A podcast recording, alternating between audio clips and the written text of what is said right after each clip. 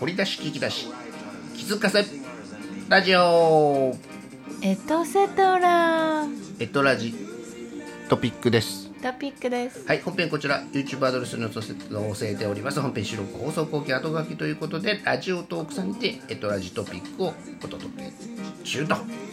お届けするのは映画をこしマミコワールドさんと海運子だしアッキーさんアッキーアージスさんはトヨタミスさんとなっております、はいエピロー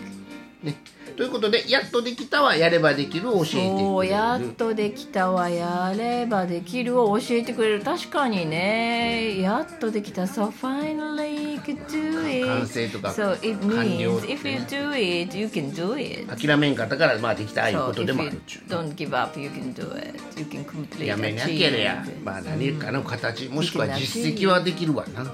えー258週連続で放送してるという実績はできるわなそう数字はすごいよな3桁やもんな、ねまあだからその中で逆に言うとさ何回もやってるネタね、あのネタもこのネタもあるしね、まあ今日は島田秀平さん言うてもたけどねそう言うといたらえやっぱり会えたとかねとかね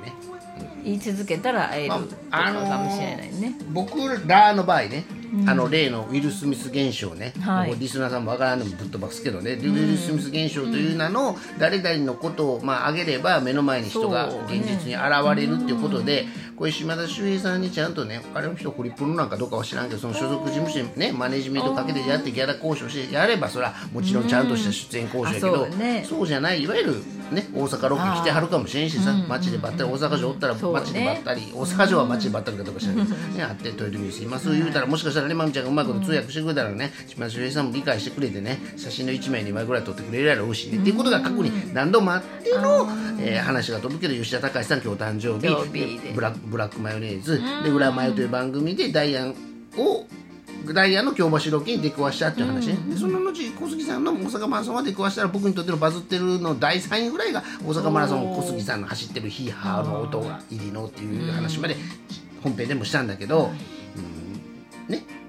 ちょっと巡り合わせたらもうそうねまあ吉本の芸人さんよく会うからね大阪におればねあそうよね大阪だとねそうねロケしてはるからね商店街でねだからそういうのもあっての島田さんは吉本さんじゃないから東京の芸人さんやしさあどうかなやけどそうか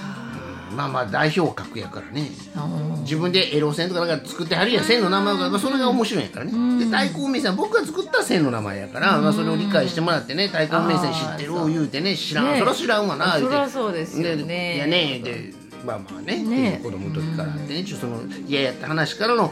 急角度であの一人見せる話に変わるからね僕の場合もね、まあ、まあ見せないけどね普段はね見せないけど手相まあ手相ねうん手相うん手相話をねねでよく見たらまみちゃんは変変則マスカゲ線やったとかおねー変形か変形マスカゲ線であることが後々判明するとかねまあまあいろんなものがこう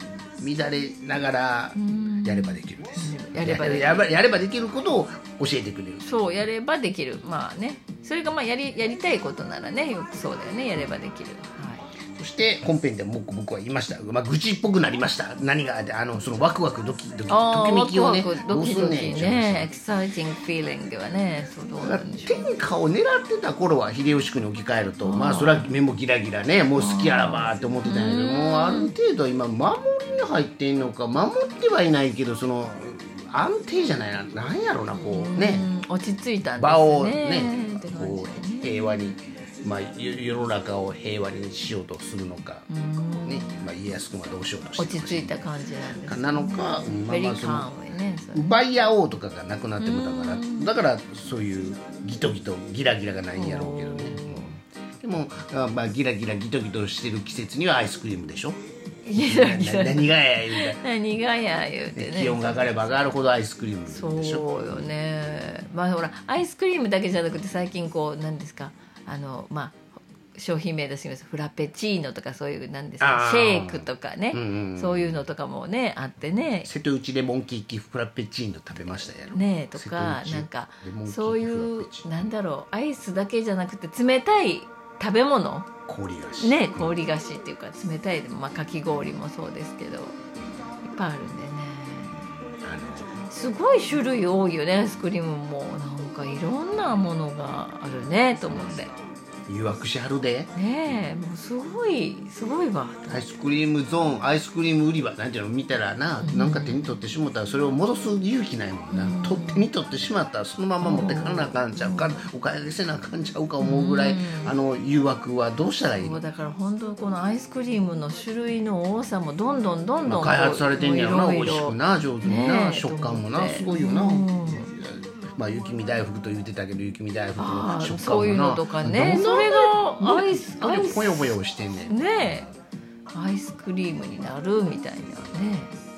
まあたい焼きたこ焼き風アイスもあるけどなあーうまいこと冷凍要するに冷凍技術があるからやろうけどな、はいまあまあ、うんねアイスクリームイコール冷凍技術のその技術の進歩はすごいと思うわ、うんだからあえて自販機で売ってるわけでしょいろんなものえがそうねよねねまあ、アイスクリームにうんそうこだこだわらず関わらず、はいまあ、アイスクリームといえばあと「31」とかが有名ですけど「31」のあの文字の中にちゃんと隠れてんの知ってます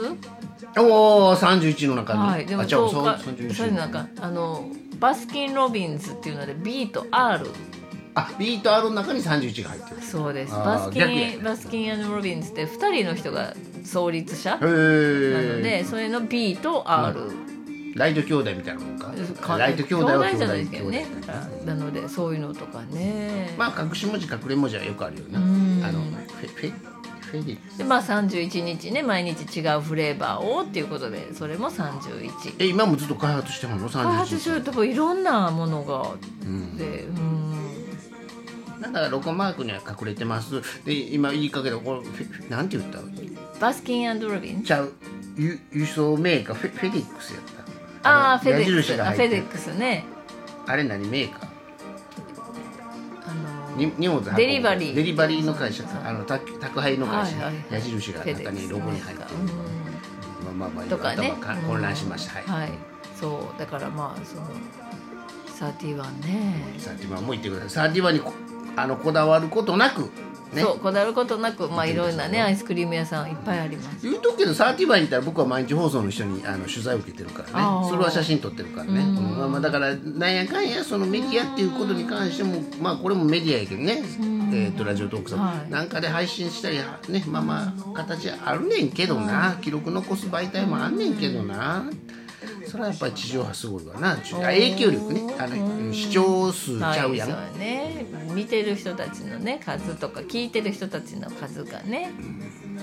まあまあ共感ですなそれが含めてね。であのはい、豊臣秀の一人歩きを言いましたが「えー、頂上現象都市伝説世にも奇妙な物語」のことも言いましたが、うん現実にまみちゃんの理解度はい世間一般の人に比べたらはるかに高いんだけあどーそれは反復そうね何回もしてるからね聞いてますからねでそれがやっとできたになってんのかやればできるようになってるかもしれないまみちゃんの中には刷り込みが入ってるからあーああーはいはいって理解度があるねんけど、うんまず理解して最初の人な何何の話何ってなるよね何からやからさ何からなのね難しいよなって思うねん、で島田さんやったらどうやって理解してどうやってあね伝言ゲームしてくれるやろって思うとこもあるといううん島田確かに秀ね平さん話ごめんねあれ今繰り返しでこう、ま、回してんねんけど、はいでまた回ってきたソフトクリームのようにアイスクリームが回ってまくたる回ってくるんですからそうそれはそっくえりマミちゃんにとってさ俺ほんまに一つの感激事項なんやけどソフトクリームを自分でねはいこうレバーを押してね、ん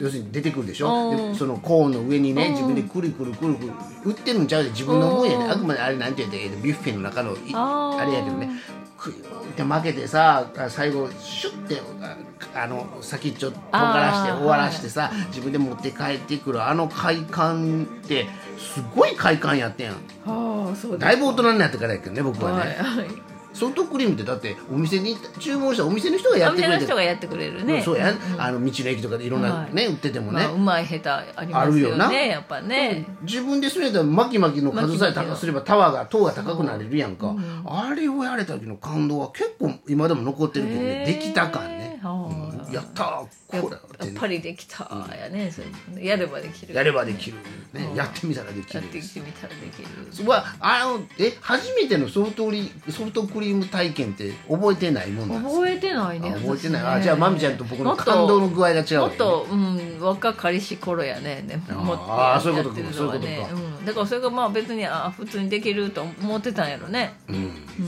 ファミレスでバイトしてた時ビールはついであげててあのサーバーでねだからビールを自分にちゃんとジョッキに入れていわゆる73ぐらい割合に泡にしてねそれは持ってってあげてたからできるしそれやったことないああそうあ逆にそう、うんあれあれはそうかあのドリンクバーはドリ別ンクにバーはボタン押すだけやもんねそうだジュワからーやもそんねの泡の加減というのがわからあーないそういうことか自分もねビールを飲まないので泡がある方がいいのか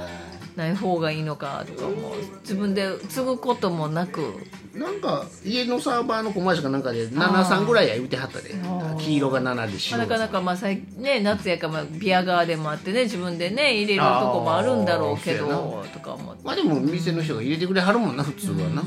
まあ、だからあれとソフトクリームのそのあー抽出器はあ自分でやれるんやできんやと思った時のそのおなんていうの飲み放題食べ放題の感あおソフトクリーム機触っていいんや自分でって思ったよへビール以上に感動したけどねあそうえーアイスクリーム話にかけましたけどはいアイスクリームねうんなんかすごいあの感動的やったわはい、でまあ毎回言いますけど、まあ、バニラアイスにはオリーブオイルとお塩ねああそうねこれ何回も言ってますけどねちょっとまあかけて食べるとなかなか美味しいからやってみちょっとなんかてなんかイタリアンのレストランで出てくる最後のデザートみたいなねあーいい感じになりますなんかちょっと器に入れてねまあ、でもオリーブオイルがそういう感じでちょっとふわっとした感じに出しますよねちちょょっっととねこうはいあの揚げるよねはあのもこみもこみちくみたいにね、うんはいあお時間ですな感じなんで、まあ、一度ねよかったらねまあね夏ですからねちょっとお塩かけてバニラアイスを食べるちとょっとはいいんじゃない高高級なそれ雰おっ囲しゃっ気てあります雰囲気になるんじゃないかと思っておりまおっししゃっててるんですけど、お開きですお開きですご挨拶ありがとうございます、はい、アイスクリームもうね暑いんでもうアイスクリームを皆さんどうぞみたいな。はい、買いに行ってくださいよはいまみこはるさんありがとうございました Hi, thank you. Tell the music. それではまたお会いしましょう Thank you for listening. See See you you next next time. time.